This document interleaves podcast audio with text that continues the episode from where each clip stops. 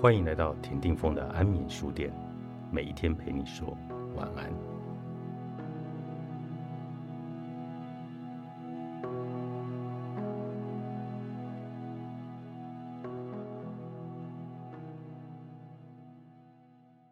叛逆者可以为工作带来巨大的力量，他们愿意打破常规，跳脱思考框架，并且结合兴趣与欲望。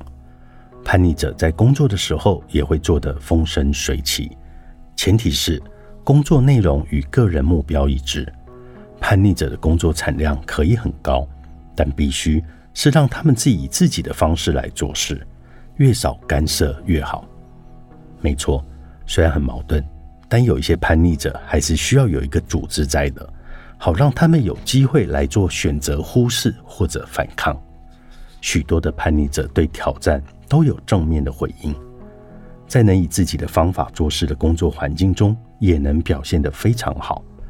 一名叛逆者解释说：“我毕业后第一份工作是在一间大型的顾问公司，老板非常棒，他交给我非常困难的案子。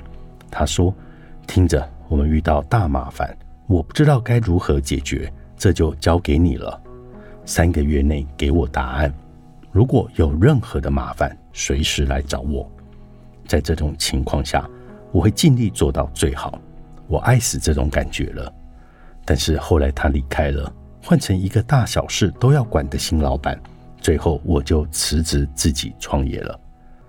要注意，老板放手不管的方法虽然对叛逆者很管用，但可能不适合尽责者。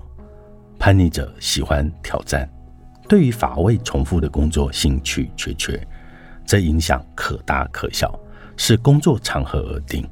有位叛逆者这么的描述自己：为了克服我在日常工作方面的不完美，我选择默默的做我喜欢的工作，大而有趣的挑战，我做得非常的成功。但我觉得，如果依照我努力的程度，应该还可以做得更好。我有一大半的工作都是在弥补日常工作领域的漏洞。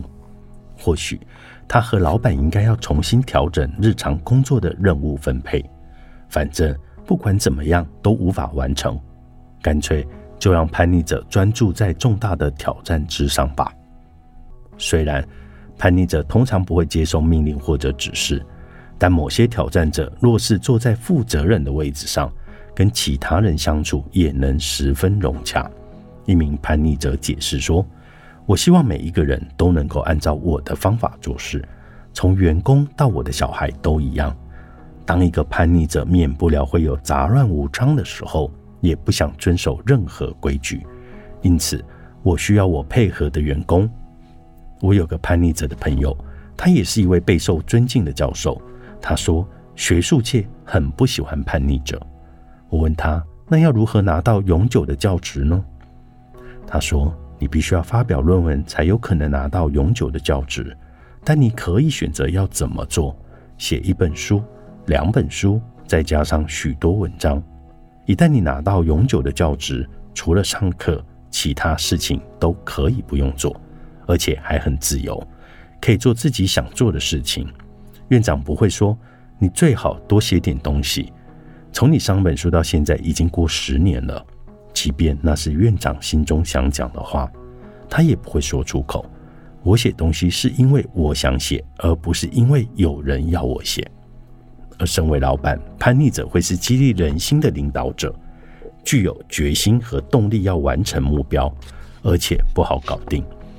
所以，与叛逆者共事，最好要提供讯息，坦白说出可能的后果，并让他们选择如何采取行动。这才有助于事情的发展。讯息、后果、选择。每周的员工会议就是让我们在一起做出许多重大决定以及如何分工。如果你缺席，对于公司发展的方向就会失去发声权，甚至你可能得做不想做的任务。所以，如果叛逆者想成为别人眼中具有强大的领导力、有远见、支持员工的老板，那么就要选择与叛逆者身份和平共处。基于此原因，叛逆者企业家通常也会与人确保能完成基本任务的尽责者一起来合作。我曾与成功发展网站的事业叛逆者聊过，我提供愿景，为品牌发声，提出发展的方向与意见。一周中有几天我会在办公室，有几天不去。我的合伙人负责与广告商沟通、管理员工，并且管控财务。叛逆者除了常与尽责者搭档之外，也常与家人成为工作伙伴。